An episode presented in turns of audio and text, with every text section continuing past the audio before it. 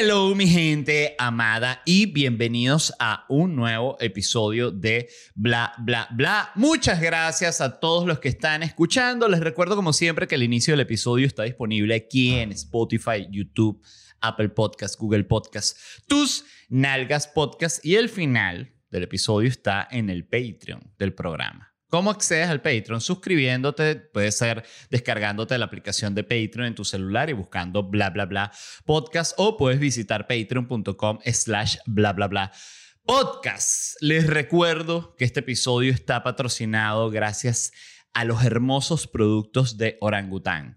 Orangutan Care, Orangutan Provoke. Orangutan Care, si usted quiere usar, eh, aprovechar los efectos calmantes antiinflamatorios, curativos del CBD. Usted puede usar cualquiera de estas presentaciones que está viendo aquí. Los que están escuchando no se pueden imaginar la cantidad de presentaciones que tengo en la mesa. Em, hay goteros, hay presentación en cápsulas, en crema, antienvejecimiento. No me la pongo porque les digo, o sea, empiezo el programa con 36 y termino el programa con 28 años y no puede ser así porque, bueno, me está pasando como a los vampiros, pues, a los inmortales, que la gente alrededor mía está envejeciendo mucho y yo no. Gracias a Orangutan Care está en presentación Joints, un rolón para que te lo apliques en cualquier tipo de área del cuerpo que te duela. Obvio no en partes íntimas, siempre hay que hacer la aclaratoria porque saben cómo es la gente. Por ejemplo, el gotero. Agarras así y te pones. Listo.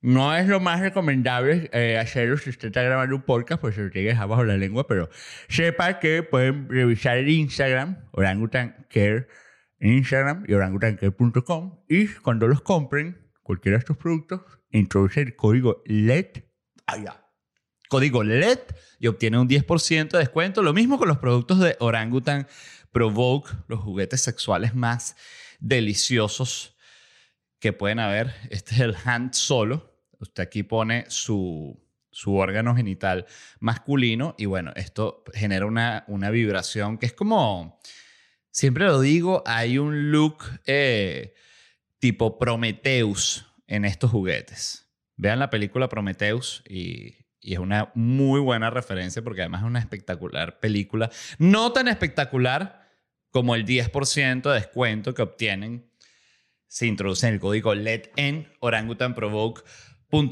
y si quieren ver los productos, Orangutan Provoke en Instagram. La gente que me quiera ver haciendo stand-up, eh, yo sé que quienes no me, no, no, quienes no me quieren, quienes están de repente en un lugar que yo no visito, usted de repente está en Alaska, está bien, ese no lo voy a visitar. Usted de repente está en la Siberia, por ahora no voy a ir. El Sombrero, pueblo en Venezuela al que fui, en el cual vi por primera y última vez una corrida de toros y me pareció un acto primitivo, salvaje. Yo estoy en contra de cualquier cosa que lleve sufrimiento a un animal, con la excepción de comerlos, porque es que de verdad son deliciosos, eso no es nuestra culpa. Y nosotros como humanos tenemos que seguir la especie adelante. Pero lo me estoy distrayendo, lo que les iba a decir es que me voy a estar presentando con mi nuevo show, Orgullo Nacional, en Brooklyn, este 11 de julio, en Miami el 21 de julio, 23 de julio en Orlando, está agotada, 28 de julio en Miami, 29 de julio en Chicago, 30 de julio en Chicago, el 1 de agosto en Nashville, 4 de agosto en Miami, el 5 y 6 de agosto estoy en Panamá, la función del 6 ya está agotada, gracias a toda la gente que está agotando las funciones. El 11 y 18 de agosto en Miami, 20 de agosto en Orlando, 24 de, 4 de septiembre en Salt Lake City, el 23 de septiembre en Charlotte, 24 de septiembre en Washington, D.C. y anuncio con muchísima alegría, si no lo anuncié ya, que ya están a la venta las entradas para la gira en Europa. Voy a estar el 2 de octubre en Londres, 3 de octubre en Manchester, 6 de octubre en Madrid, el 7 de octubre en Málaga, 10 de octubre en Valencia, el 13 de octubre en Barcelona, el 15 de octubre en Madeira, 17 de octubre en Tenerife, 20 de octubre en La Coruña y 22 de octubre en Oporto. Sé también que ya está confirmada la fecha en Lisboa, pero todavía no están a la venta las entradas, pero para que sepan que eso va. Todas estas entradas las consiguen en ledvarela.com. Y gracias. Arrancamos con las noticias del día. La primera es sobre, bueno, Messi. Ya hemos hablado mucho de él. No hemos hablado mucho de él, fíjense. No es que yo pienso que hablo mucho de él, pero es que no es que hablo mucho de él. Pienso mucho en él y está muy presente Messi siempre en Twitter, en Instagram, en TikTok, en las noticias, eh, en las conversaciones con mi familia, en las conversaciones con amigos. O sea, Messi es un personaje muy famoso para cualquier persona, eh, no solo para mí, pero el punto es que a, Messi se le, se le, acaba el contrato en, en Barcelona, entonces Messi va a ser agente libre, Messi. Entonces Messi va a poder meter gol en, en Estados Unidos, Messi va a poder meter gol en, el gol en China, el gol de, Messi en China. El gol no es chino. El, gol de Messi es, de Messi. Messi va a poder jugar en Canadá, Messi va a poder jugar en Argentina, no. Argentina solo con, con, la celeste a Messi siente mucho, mucha, mucho, muchas ganas de hacer gol con la, con la celeste, pero con, no, no con, con la albiceleste, la celeste de Uruguay, que Messi, Messi se, eh, con, se confundió con el civil. Bueno, se le acaba el contrato a Messi, es agente libre desde el primero de julio, si no me equivoco. Eh, hay, yo, hay gente que dice, va a seguir todo el día Messi hablando con, todo el podcast como Messi. Messi debería tener el podcast con Luis Suárez. Messi Luis Suárez. Messi, estoy aquí con, con, eh, con eh, recibimos el primer episodio de, de, Messi y Luis Suárez con mi amigo Luis Suárez. ¿Qué, qué, qué, ¿Cómo está? ¿Qué decís, Luis Suárez? Eh, ¿Qué decís, Messi? Eh, vamos a celeste. Bueno, este... Mm, el punto es, fíjense, hablé tanto de Messi, me olvidé de por qué estaba hablando de Messi. A Messi le ofrecieron un contrato en el peor equipo del mundo, el peor club del mundo, le hizo una oferta a Messi de un contrato, ¿no? Este, este equipo se llama el Ibis Sport Club de Brasil y es conocido como el peor club del mundo. ¿Por qué? Porque este es un club que en sus 80 años de vida nunca ha podido ascender de categoría. Si no me equivoco, no anoté ese dato, pero creo que está en la tercera división de Brasil. No sé si en la segunda, creo que en la tercera. Y en sus registros tienen derrotas de hasta 30-0 en un partido. Que Siento que debería existir una regla que ya si va 15 a 0, ya se cancela, listo, ya ganó el que lleva los 15 goles. No pasa nada. Eh, no hay necesidad de 20, no hay necesidad de 30 goles. Creo que el, incluso 10 goles me parece debería ser el, el número. O sea, ya 10, tú, pues, tú dices, no, eh, medio tiempo, nosotros también podemos hacer 10 el, próximo. No, ya, no nos hagan ver este, esta, esta, esta esta cosa tan horrorosa que está sucediendo aquí. Entonces, este equipo dijo que el dinero no es problema, que lo único importante para ellos eh, también poder cerrar el trato con Messi es que Messi cumpla las condiciones del contrato. La única condición que tiene Messi es eh, que ser el mejor del mundo. Eh, estas condiciones lo que buscan es que el equipo de el Ibis se mantenga como el peor del mundo. Eso es lo más importante para ellos, como porque ya es parte de su marca, ¿no?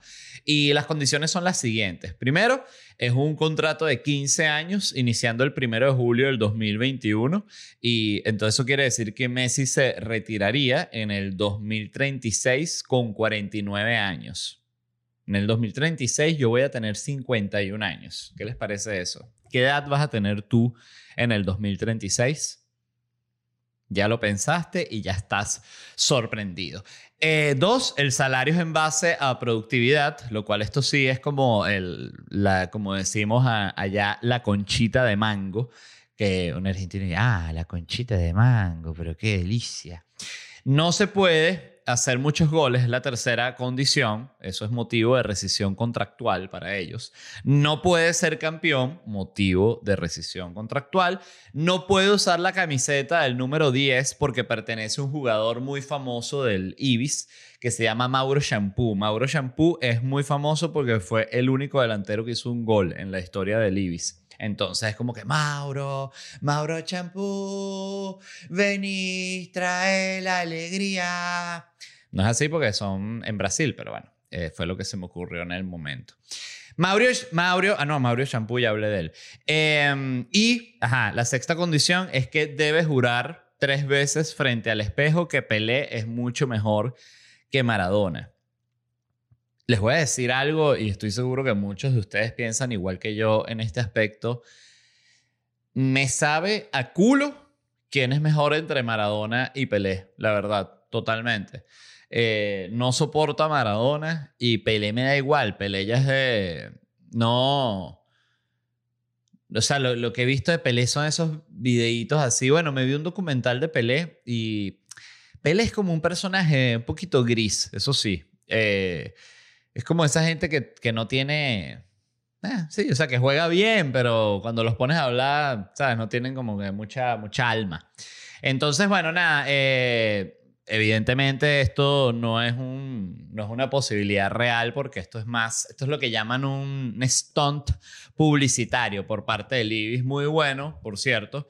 Eh, eso de quien sea que se le ocurrió eso el, el, al, al community el que se le ocurrió, que el otro día lo estaba pensando y hablando y creo que ya es como una cosa un poco obvio, pero recuerdan hace como ocho años como la posición de community manager, o sea, la persona que maneja las redes de una empresa, las redes sociales, era objeto de burla, porque antes no era tan importante, o sea, antes, bueno, tú si eras... Eh, una venta de ropa, mm, hace ocho años no importaba tanto la página de Facebook porque importaba más qué tal la tienda, qué tal ubicada estaba, la clientela, no sé qué tal.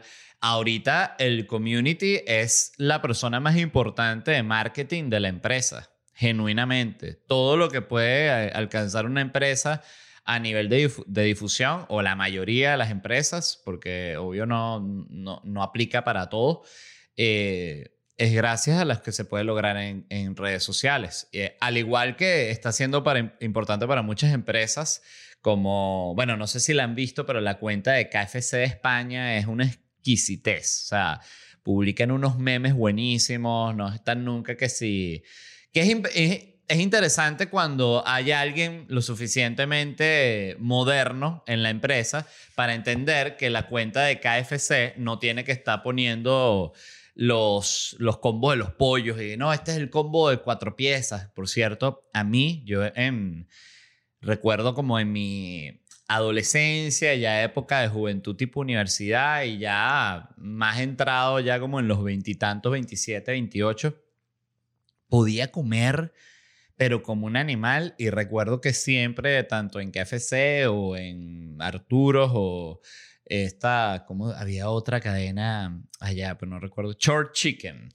Eh, yo siempre pedía el combo de cinco piezas, que era una salvajada y me las comía todas. Y recuerdo un combo de KFC, por cierto, KFC sería un excelente patrocinante, y lo digo por, por lo divino del pollo. Em, tenían un combo, que ese combo se, se debió de llamar el combo maldito, porque te traía tres piezas de pollo, así obvio, frito KFC, lo más eh, que te deja desgraciado como por tres días. Eh, creo que un pan, un pan de este, se me fue el nombre, pero un pan que es súper grasoso. Traía una ensalada también que era que sí, básicamente un, un pote de mayonesa. Em, traía unas papas fritas y traía una hamburguesa de pollo. Todo eso era un combo. Y yo me comí esa vaina entera y me lo gozaba y decía, ah, ¿qué me, qué me acabo de hacer a mí mismo? ¿Qué me acabo de hacer? Es como, a nivel moral, te pone en el mismo nivel que probar como una droga dura. O sea, es como, esto no lo voy a hacer más nunca. Eh, Ah, bueno, ya, la noticia del, del Ibis ya la, ya la hablamos. Entonces, ah, pero lo que sí, justamente hoy que busqué esto de Messi, leí un pelo más y, y parece que Messi ya cerró el contrato con el Barcelona. Lo que pasa es que todavía no lo han anunciado, que parece que lo avisa ah, ahora que termine la Copa América. Y, y que sí se va a quedar con el Barcelona, parece que un par de años más, algo así. La otra noticia la envió Alexander López, gracias, y es que se murió un multimillonario del Bitcoin que se llama Mircea Popescu y el tipo ha dejado 2 mil millones de dólares y nadie tiene la clave. Clásico cuento de Bitcoin. Bitcoin es lo más práctico del mundo, ¿no? Se perdió una fortuna de 2 mil millones. Ay. Y no podemos llamar a asistencia al cliente. No hay. El problema. Hace falta y no hay. Eh, este tipo, el Mircea Popescu, se ahogó en una playa de Costa Rica. Sí, ¿no? Se, eh, era una playa que es para surfear. No, no se aconseja nadar ahí. Pero él dijo, yo soy el papaupa del Bitcoin. Yo nado donde yo quiera. Y se ahogó. Eh, este tipo era conocido como el padre de la toxicidad de Bitcoin. ¿Cómo sería? O sea, porque si eh, estos tóxicos de Bitcoin que uno ve que, te, que a mí que me han escrito en, en Twitter, ¿no? Que si arroba eh, Juan José Bitcoin o Cripto José, unas cosas así. Eh, que son el tipo de gente que te ataca ni siquiera que tú estés opinando bien o mal de Bitcoin. Tú pones así, tú escribes un tweet que diga Bitcoin y te escribe. ¿Tú por qué hablas de Bitcoin? Tú no sabes nada de Bitcoin. Asesórate. Pero puse Bitcoin. ¿Por qué? No tienes derecho a usar ese hashtag. ¿Mm? Eh, es una gente muy intensa la del Bitcoin. Debo decir que eh, he conocido evidentemente cantidad de gente que está metida en el Bitcoin que no es intensa, pero el, el- es como la, vamos a decir que el Bitcoin tiene como una especie de barra brava, que es como el, este, el fanático intenso, el que va todo pintado y va y se sabe todas las canciones y, y que si una vez borracho le pegó a la esposa, este, ese tipo de personaje siento yo que es el... el y que eh, habrá gente está diciendo fanáticos del Bitcoin, me estás diciendo que soy igual que una persona que le pega a la esposa. No, pero casi, ¿ok? Bueno, este tipo se ahogó y, y se perdió el dinero porque nadie tenía las claves. O sea, de hecho, cuando el tipo se está ahogando, la familia está desde la orilla gritándole, ¡Las claves! ¿Cuál es la clave? ¿Cuáles son las ocho palabras? Las ocho palabras. No te ahogues sin decir las ocho palabras. Hey, it's Kaylee Cuoco for Priceline. Ready to go to your happy place for a happy price? Well, why didn't you say so? Just download the Priceline app right now and save up to 60% on hotels. So, whether it's Cousin Kevin's Kazoo concert in Kansas City, go Kevin, or Becky's Bachelorette Bash in Bermuda, you never have to miss a trip ever again. So, download the Priceline app today. Your savings are waiting. Go to your happy place for a happy price. Go to your happy price, Priceline. Pero sí se ahogó. Eh, el tipo gritó, ¡Un salvavidas! ¡Primero la clave! Voy a tomar un poquito de café, ¿vale? Que si no se me va a enf- enfriar. Pero fíjense que estas son las cosas del Bitcoin, ¿no? Que es como siempre este tono de, no, esta es la mejor moneda, no hay nada tan bueno. eh, y de repente esto, fam- la familia de este tipo, que es una familia que debería tener en este momento 2 mil millones de dólares, no tiene nada. ¿A ustedes qué les parece eso? ¿Les parece que eso tiene lógica? Eso no tiene ningún tipo de lógica.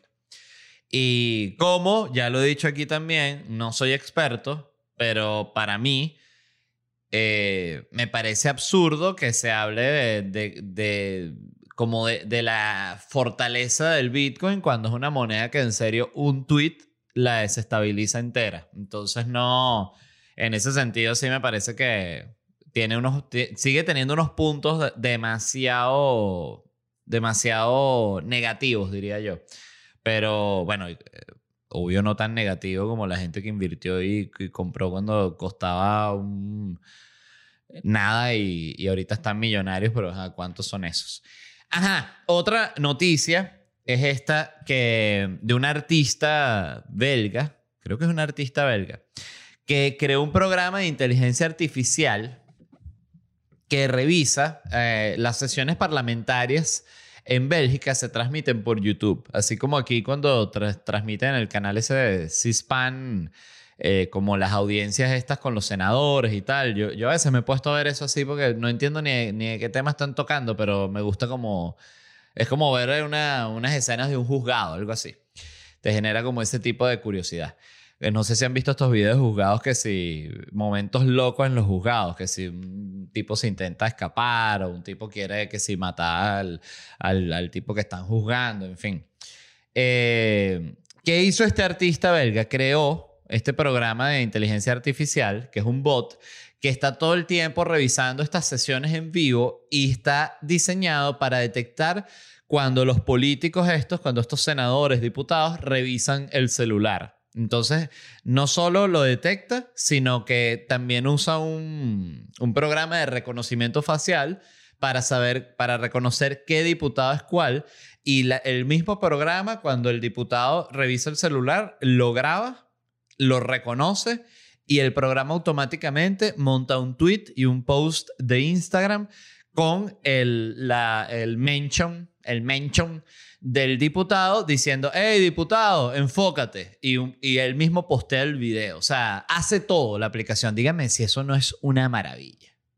Por favor. Eso va a ser increíble. Que hace pensar, fíjense en este tipo de cosas, así como esas cámaras que, bueno, no esas cámaras, todas las cámaras que se están instalando en todo el planeta de vigilancia. Saben que China es el país con más cámaras de vigilancia en el planeta y tienen programas de reconocimiento facial así de los más increíbles y toda la cuestión. Ese programa también se puede usar, que es lo, lo interesante, para vigilar políticos, para vigilar gente que, que es poderosa y que gente que tiene que responder, digamos, que, que tiene responsabilidad gigante. Y me encantó esto, pueden buscarlo, se llama The, Flemish o The, The Flemish Scrollers. Lo pueden buscar así en, en, en Twitter, Flemish Scroller.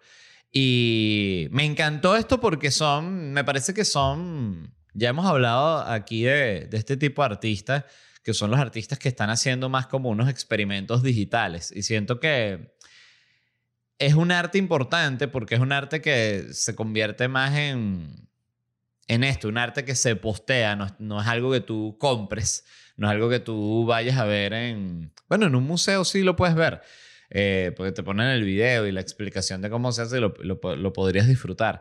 Pero es esto, se utiliza, se utiliza la tecnología como herramienta de denuncia, me pareció muy cool. Entonces salían las imágenes y cómo habían diputados que tenían que si 87% del tiempo de la sesión revisando el celular. O sea, que está hablando alguien y ellos ni siquiera están escuchando un coño. Eh, es que los políticos son terribles, ¿no? Qué impresionante como ver esto que Bélgica, que es un país que uno diría, bueno, no sé mucho de Bélgica, pero diría que Bélgica es un país relativamente serio, un país europeo, así que está ahí tranquilo, ¿sabes? No, ajá, tiene que si su tiene reina Bélgica, ¿no? Vamos a poner reina de, de Bélgica para ver qué sale. Matilde de Bélgica es la actual reina consorte de los belgas con su matrimonio con el rey Felipe. Felipe de Bélgica es el rey de, de- de los belgas. Felipe de Bélgica. Es joven, eh, tiene 61 años. Nació en el castillo de Belvedere. Tanta gente, ¿no? Que nació ahí. Bueno, em, también me gustó mucho esto que hizo este artista porque siento que es interesante como el, como el tema del celular. Y, y lo hablo no eh, sacándome de, la bolsa, sino incluyéndome. Ha como normalizado la, la falta de educación o la mala educación. Es como impresionante como alguien te puede estar diciendo algo importante para ellos y uno puede de manera automática y que revisar así, echarle una revisadita al Twitter rapidito y que, ¿cómo es que es? Sí, sí. Sí. Claro, es así. Son, son, son cosas que pasan. Claro. Pero, pero, ¿por qué? Porque es que. ¿Por qué crees que pasó eso? Empiezas a puras, puras frases así como para darle cuerda. Eh, y en serio creo que se debería crear como una especie de manual. Eh, que sea realmente como un, manual de buenas costumbres, como de cinco puntos sobre el uso del celular. Eh, yo, yo recuerdo que leí una, algo, eso lo leí, no recuerdo dónde, pero que... Y seguro ya lo he dicho aquí, pero si no lo repito. Que es mala educación o es un mal gesto tener el celular así en la mesa mientras estás hablando con alguien. Por ejemplo, si estás teniendo una cena de trabajo. Y fíjate que ahorita, eh, lo digo por todas las veces que lo vi últimamente, la gente, todo el mundo te pone el celular así enfrente. Entonces dice que, ¿qué pasa? Que tú estás teniendo la conversación y tienes otro mundo aquí constante que está pipín, pipín, pipín. Entonces, el cual está bien si tú estás viviendo una emergencia, algo de lo que tienes que estar pendiente, pero en situaciones normales lo que tú deberías tener es el celular eh, en el bolsillo, fuera de la vista, y concentrarte en el momento que estás teniendo. Siento que sobre todo porque ya pasamos tanto tiempo en el celular. Sobre todo por eso, eh, porque lo común es que también la otra persona revisa el celular eh, e incluso entre personas que no son de revisar mucho el celular, eh, yo en, en reuniones sociales no reviso mucho el celular, es un esfuerzo activo que hago. No puedo decir lo mismo este, con la gente más cercana. Mientras más confianza tengo, más lujo me doy de, de echarle una revisadita al celular. Ustedes saben cómo es. Pero en reuniones sociales así, tipo que estoy con unos amigos que tengo tiempo sin ver, me parece absurdo estar metido revisando el Twitter, pues, este, o viendo Instagram. Es muy- no, no está bien. Y, pero ¿qué iba a decir con eso? Ah, bueno, nada, que por eso fue que me gustó la obra, porque además expone a gente que debería estar trabajando. O sea, son políticos que están pasando la sesión en vivo por YouTube y con todo y eso les sabe y están revisando el celular a cada rato de, de- de- la misma manera. Pero bueno, X, seguimos. La próxima noticia la envió Emma Peña, gracias, y es sobre este nuevo ser humano que descubrieron que se llama el Homolongi. ¿Cómo? El Homolongi. Homolongi.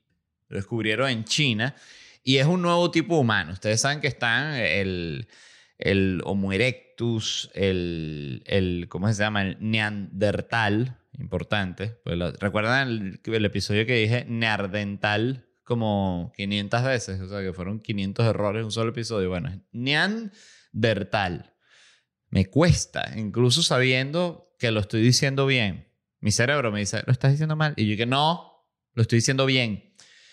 Eh, descubrieron este homolongi, que es el que se cree que viene antes del humano. ¿Saben que pensaban que era el, el Neandertal? Y no, parece que es este homolongi nuevo, porque tiene como más similitudes, pero también se sabe ya que muchos de ellos se, se cruzaban, ¿saben? Que, o sea, que, que coincidieron con el Homo sapiens. Y cuando digo coincidieron es eso, que, que se cogían, se mataban, se comunicaban, porque si cogían de alguna forma, se comunicaban. Aunque podía ser violación también, ¿no? Estamos hablando de una cosa que pasó hace millones de años, no estaban todos los códigos actuales. Eh, otro dato es que, es que, es que mm, se descubrió en las Filipinas otro tipo de humano que se llama el Humo lusonesis. Este se descubrió creo que en el 2019. Es conocido como el Hobbit de Flores y estuvo aislado en esa isla de las Filipinas durante miles de años y evolucionó así solito. Y le dicen el Hobbit de Flores porque era un enanito. Eh, decía, leí que sufría de enanismo insular. Me pareció bien, bien interesante esa, esa frase. Déjame buscar. Déjame. Enanismo. Enanismo insular. Para ver qué dice. Enanismo insular o enanismo isleño es un proceso evolutivo que, que tienden a sufrir las especies animales en entornos cerrados de pequeño tamaño, como islas, y, como, y por el que tienden a desarrollar una disminución de tamaño para adaptarse a la limitación de recursos. Ah, enanismo insular. Claro. Y, ah, pero miren, también está aquí al lado gigantismo insular. ¿Cómo es eso? El gigantismo insular o gigantismo isleño es la respuesta evolutiva que se da en animales que colonizan islas apartadas, donde las especies afectadas aumentan su tamaño paulativamente. El proceso contrario al enanismo insular, siendo ambos es- es- especiaciones alopátricas, dado que el tamaño es una característica altamente variable y el crecimiento puede darse con rapidez, obteniéndose resultados sorprendentes en menos de un millón de años. Rapidísimo. Y aquí sale una foto de la rata gigante de Tenerife. Ah, ¿Qué les parece? Por cierto, voy a estar por allá en Tenerife. No, ya no existe la rata gigante, qué lamentable. Era una rata como de... ¿Esto qué es? Como un metro setenta de largo, de grande así. Entonces la, la montaban los, los eh, hobbits de flores, que eran muy pequeños, medían menos de un metro cincuenta. Em, pero el punto es que, que lo que me parece también interesante que leí sobre el hobbit de flores, el Homo luzonesis, Homo es que este Homo luzonesis desapareció hace 50.000, 60.000 años cuando llegó a Asia el Homo sapiens. Entonces leí que ya ha pasado esto de que coincide que llegó el Homo sapiens con que otro desapareció. Estos enanitos, parece que el Homo sapiens se los echó. Digo, ¿y esos enanitos qué? No, aquí tranquilo en la isla, en la isla. Esa isla me gusta para vacacionar. Y los mataron a todos. Porque decía también, y esto lo leí hace tiempo, que encontraron como unos, como unas especies de fosas comunes de, no recuerdo cuál era el, el tipo de, de homo, homo qué. Déjenme buscar tipo de humanos. Eh, porque saben que está el Homo habilis, Homo naledi, Homo gautengesis, Homo ergaster, Homo georgicus, Homo erectus, Homo antecesor. Muchos homos. Eh, entonces, ¿qué pasa? Me parece interesante cómo el... Primero que esto de que se cree que el Homo sapiens es como realmente una mezcla, o sea, que tiene estas otras especies de humanos que existían en esa época, pero esto de que el Homo sapiens mató a los otros, o sea, no a, no a todos, y esto no es como una cosa así confirmada, pero a mí me parece que tiene bastante lógica, porque era un animal más inteligente, eh, y justamente por lo más inteligente, más maquiavélico. Entonces, eh, sentía seguramente como una amenaza a estos otros humanos, así como, como más, este, sí, atrasados los verían. No sé si los verían, pero no lo suficiente como para no cogerlos. Fíjese ahí la, la hipocresía del Homo sapiens, pero, pero sí lo suficiente como para querer exterminarlos. Este, me parece muy interesante eso. Siento que que es como esas cosas que si se confirmaran demostrarían cómo el tema de la guerra y la matanza y el asesinato está eh, eh, bueno, está en nuestro ADN porque la gran parte de- de- del tiempo que lleva el humano en la Tierra no ha sido como es ahorita, desde hace cinco años en Twitter, en, el cual todo el mundo está preocupado por lo que se va a hacer, lo que se va a decir. Hace, de nuevo, 5.000 años era otro mundo. Y hace 10.000 peor. Y hace 20.000 una cosa horrorosa. Eh, o sea, la cosa va mejorando, pero, pero siento que a veces es importante entender el por qué somos como somos. Este, entender que justamente el humano es un animal, que José me regaló este cuadro. ¿Ven?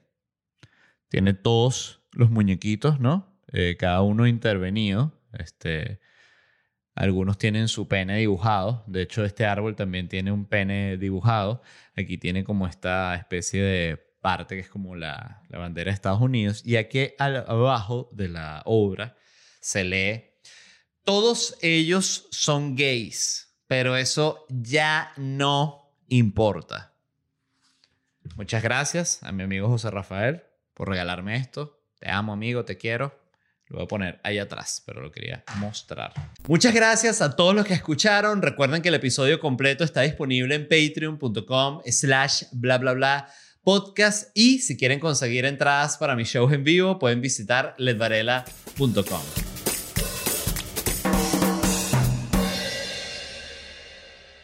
It is Ryan here, and I have a question for you. What do you do when you win? Like, are you a fist pumper? A woohooer, a hand clapper, a high fiver. I kind of like the high five, but if you want to hone in on those winning moves, check out Chumba Casino. At chumbacasino.com, choose from hundreds of social casino style games for your chance to redeem serious cash prizes. There are new game releases weekly, plus free daily bonuses. So don't wait. Start having the most fun ever at chumbacasino.com. No purchase necessary. Group. Void were prohibited by law. See terms and conditions. 18 plus. ¿Estás listo para convertir tus mejores ideas en un negocio en línea exitoso? Te presentamos Shopify. Tal vez no lo sabías, pero nuestro podcast More Than Mamis es un negocio y lo empezamos por supuesto para desahogarnos y hablar sobre la maternidad, no para convertirnos en expertas de ventas y del e-commerce. Así que sí, necesitábamos ayuda para vender nuestro merch y poner en marcha nuestra tienda. ¿Y cómo suena con Shopify?